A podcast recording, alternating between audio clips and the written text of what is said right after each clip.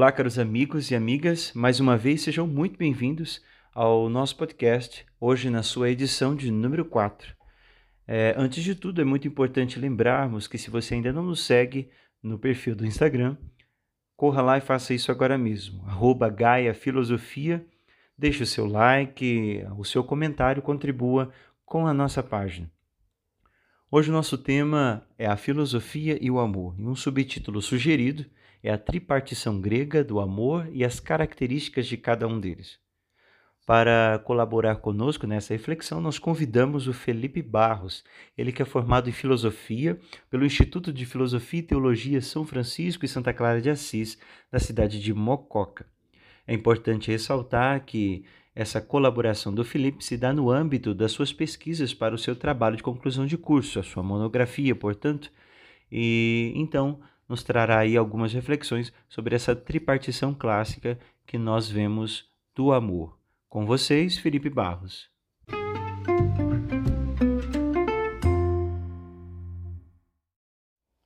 Olá, Léo. Olá, pessoal da Gaia Filosofia. Eu sou o Felipe e hoje eu vou falar sobre o amor e a filosofia. Para nós darmos início a esse tema, é, seria interessante nós pensarmos é, sobre como o amor está sendo empregado hoje na sociedade. Como essa palavra está sendo usada. E nós podemos vê-la, ouvi-la é, em várias situações, como em filmes, novelas, músicas, livros, é, textos nós podemos absor absorver essa palavra em vários ambientes, em várias situações. Só que para a filosofia, ela tem um, uma mística, ela tem um algo a mais. Então, quando nós vamos pegar a palavra filosofia, nós já podemos etimologicamente entender que filo é amigo e Sofia é sabedoria. Então, filosofia é amigo da sabedoria, amante da sabedoria, porque filo é uma forma de amor. E aquela pessoa que ama a sabedoria, que ama o conhecimento, é um sofos. E o sofos é aquela pessoa, ou seja, é aquela pessoa que desenvolve. Ela não é, ela apenas não ama, mas ela ama e desenvolve esse amor. Ela desenvolve este conhecimento. Ela faz germinar essa centelha de amor. Uh, sendo assim, quando nós pegamos o termo filosofia, e descobrimos que existem três definições básicas para o amor, nós podemos ver o amor eros, nós podemos ver o amor filia e nós podemos ver o amor como ágape. Uh, quando nós, se nós quisermos entender mais sobre o eros, nós precisamos ler o banquete. Lá ele vai estar desenvolvido de uma maneira mais intensa. Mas aqui, para nós, o que cabe saber é que o amor eros, ele é uma força de desejo que nos impulsiona para frente, que nos impulsiona a desejar tudo aquilo que é bom, tudo aquilo que é belo e tudo aquilo que é verdadeiro, tudo aquilo que é bondade. Uh, Eros é isso. Eros não é apenas desejo carnal num sentido sexual, mas ele é um desejo carnal de entrar em contato com essas verdades já mencionadas. Eros é diferente de todos os outros amores. Ele é o primeiro amor ele é, ele é base para todos os seres. Depois nós temos filia. O amor filia, como eu já mencionei, ele é um amor de amizade, um amor de respeito. É o um amor que agrega e faz nos faz ter relações de generosidade, de confiança, de bondade para com o amigo. E o amor ágape, ele é um amor divino. Ele é o amor que Jesus trouxe para a humanidade, que é aquele amor que dá sem esperar nada em troca. E o que nós podemos perceber nessas condições? Que quem existe então um ser que ama e existe um ser que é amado. Este ser que ama sou eu. Este ser que é amado pode ser uma outra pessoa, pode ser um copo, ou uma caneta, ou um livro. E por eu desenvolver amor por diversos seres, ele tem intensidades diferentes e ele tem forças de pulsões diferentes.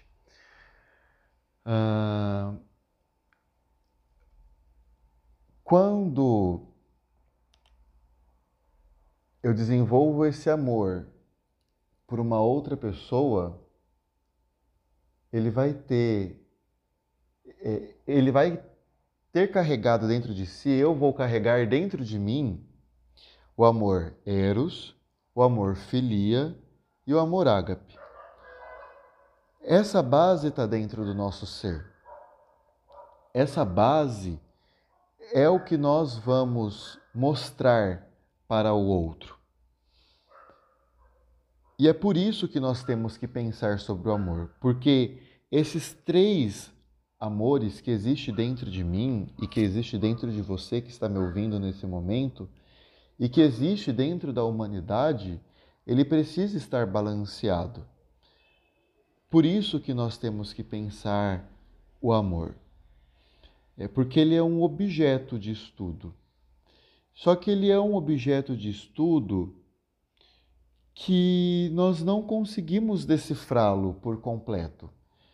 Ele é um mistério. E sendo mistério, ele ele é in, ele não se modela, ele é imodelável.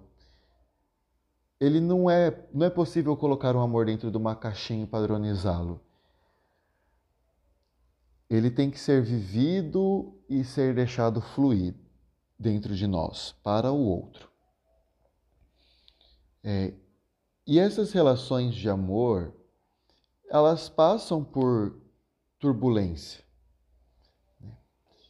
Uh, sendo assim, a gente consegue ver no amor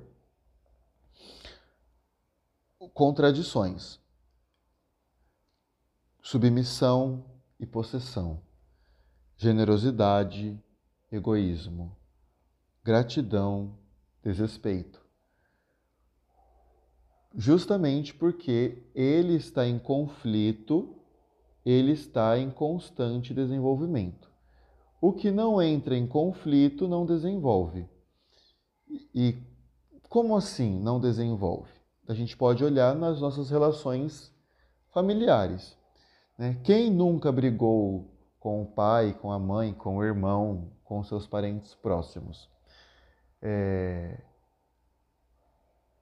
E, e esse atrito ele faz com que o amor que eu tenho por essa outra pessoa, nesse caso, o meu parente próximo, vamos colocar a, a, nossa mãe, por exemplo. A partir do momento que eu brigo com a minha mãe, eu tenho um desentendimento com ela, é, o meu amor por ela vai ser rompido, mas depois ele vai ser atado. E se ele está sendo rompido e está sendo atado, vai criando aí uma purificação. Né? Toda a prova que é colocada, é, ela é um momento de aprendizado. Então, e um momento de purificação. É, o ouro, por exemplo. Quando eu pego a pedra ouro, metal ouro, aliás, quando eu pego metal ouro e eu coloco ele no fogo e ele é provado ali no fogo, ele derrete e ele é purificado. E assim o amor desenvolve. Dessa mesma maneira, eu coloco ele na prova e ele é purificado. E ele cresce, ele se torna algo precioso certo? Uh, o amor, se nós formos pegar desde a Grécia antiga e todo o desenvolvimento que ele, que ele tem até chegar nos dias de hoje, nós não podemos pensar e querer entender com os olhos de agora, da nossa sociedade do século XXI. Porque seria muito hipócrita da nossa parte julgarmos os gregos com a visão que nós temos hoje. Mas o que nos cabe saber? Nos cabe saber que, que as relações de pederastia eram comuns entre os mestres e os seus discípulos. E ele tinha um objetivo, e era de desenvolver é, uma continuidade educacional ao seu aluno. Então, ali nessa pederastia acontecia o ensinamento do professor com o aluno, da, das ciências da época e também dos conhecimentos pessoais, empíricos. Então, era, tinha toda uma pedagogia é, político, social, sexual dentro dessa dessa realidade filosófica é, muito comum na Grécia Antiga.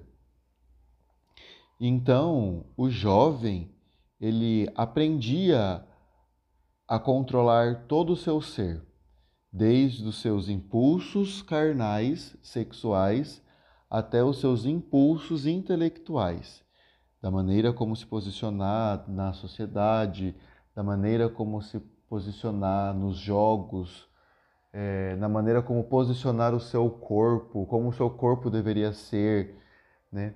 Porque o corpo também para o grego ele é importante e ele precisava estar bem definido, bem tonificado, porque, como eu falei, a busca da beleza não era apenas intelectual, mas é um todo. A busca pelo bom não é apenas intelectual, mas é um todo. Pelo verdadeiro, não é apenas intelectual, mas é o todo. É o todo do ser que tem que ser modificado pelo amor.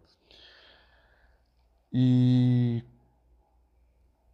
quando a gente pensa que o todo, o nosso ser, tem que ser modificado pelo amor, eu preciso ter uma ideia de perfeição muito grande.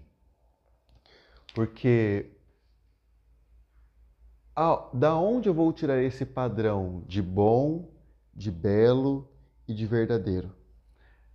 Então, Platão vem nos dizer que existe um mundo ideal e que neste mundo ideal existem as formas ideais as formas perfeitas. E essas formas perfeitas são copiadas e são colocadas aqui na Terra. Então existe uma caneta perfeita. Existe, a cane... existe canetas e existe uma caneta perfeita. Então existe um amor que está aqui e existe um amor perfeito. E para mim alcançar este amor, eu tenho que me desenvolver para ele aqui na Terra. O amor, então, se torna assim uma realidade suprassensível. Ele está além do que nós podemos e conseguimos abstrair, compreender. É, E como eu já disse antes, toda forma de tentar padronizar esse amor vai ser em vão. No discurso sobre o amor, no livro O Banquete, os membros eles começam a discutir sobre como surgiu o amor, quem é o amor, como ele se desenvolveu. É, mas o que cabe para nós é, é lermos o banquete e tentarmos abstrair a mística desenvolvida naquele naquela sala, naquele jantar, naquele banquete.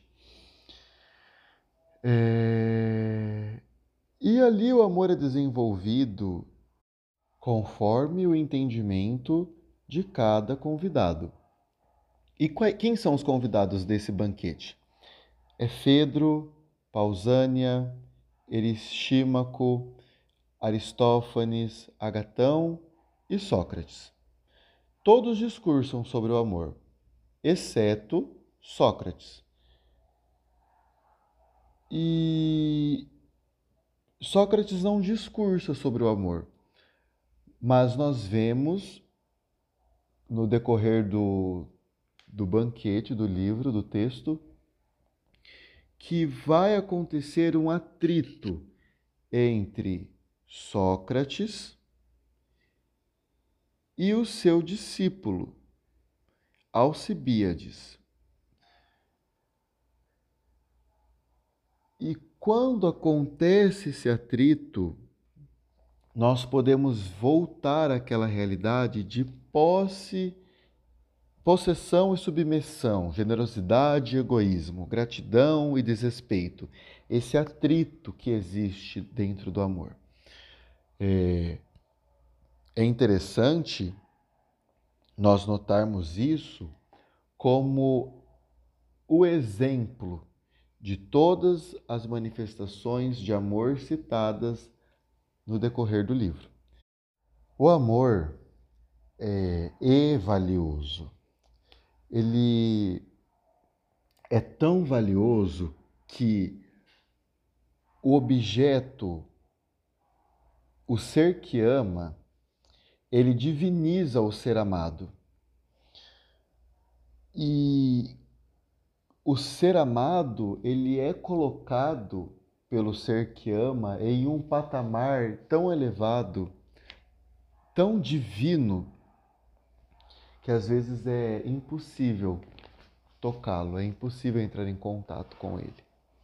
Pela tamanha exigência que nós criamos dentro de nós mesmos para alcançarmos este ser amado, esse ser perfeito, criado por nós. Sendo assim, o amor é enigma, o amor ele não, te, não tem como ser padronizado, mas tem como nós crescermos na escala desse amor. E como é que nós vamos saber se nós crescemos nessa escala do amor? É quando nós passamos a olhar o ser amado e desejarmos não aquele que nós pensamos que ele é, aquele ser que nós projetamos, mas quando nós o amamos sendo ele quem ele é, da maneira como ele é. Uh, e isso nos faz crescer um pouco mais no amor, porque a partir do, do momento que eu não crio padrões para o ser amado e eu amo ele da maneira como ele é, eu não crio padrões para o amor. E assim o amor me faz ser inteiro porque eu só posso amar o outro ou aquela coisa a partir do momento que eu me amo. Mas como eu me amo? Eu me amo me conhecendo. Se eu não me conheço, eu não amo o outro. é, e o outro, assim, não pode se tornar a minha metade amada. O amor, além do mais, ele é despertado pela beleza. E se aquela se aquele ser não é belo o suficiente, ele não vai me encantar para ele, ele não vai me levar para ele. Então, a beleza é uma virtude ligada ao ser amado, na qual faz eu ter todo o meu impulso a cobiçar, a querer, a querer amá-lo. O amor também nos permite ir além das relações superficiais. Nos faz encontrar no ser o que é realmente valioso nele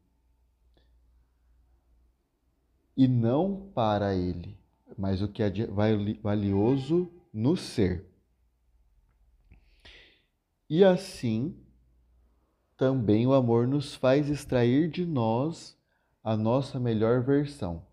Porque a partir do momento que eu me conheço e eu conheço o outro, eu estou aberto para esse amor, eu estou aberto a esse desenvolvimento, eu vou crescendo nas virtudes. Bom, então nós vamos concluindo por aqui o nosso tema e essa relação de amor e espero que vocês tenham compreendido. Agradeço mais uma vez ao Leonardo pela oportunidade do espaço e sigam o canal no Instagram da Gaio Filosofia. Qualquer dúvida é só nos mandar um direct e assim que possível será respondido. Muito obrigado e vamos filosofar.